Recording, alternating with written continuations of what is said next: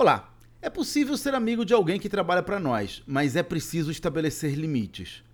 Por exemplo, algumas vezes a gente tem acesso a informações que afetarão nosso amigo, mas seria impróprio compartilhá-las com ele. Para fazer a amizade funcionar, eu sou muito transparente sobre o que posso e o que não posso compartilhar. Quando tópicos delicados surgem, e vez por outra isso acontece mesmo, eu sempre deixo claro que chapéu estou usando na conversa. Por exemplo, Olha, Fulano, estou dizendo isso como amigo, não como chefe. Ou, olha, Fulano, do ponto de vista profissional, eu recomendo que você faça tal e tal coisa. Sabe essa coisa de amigos, amigos, negócios à parte? Pois é, funciona bem.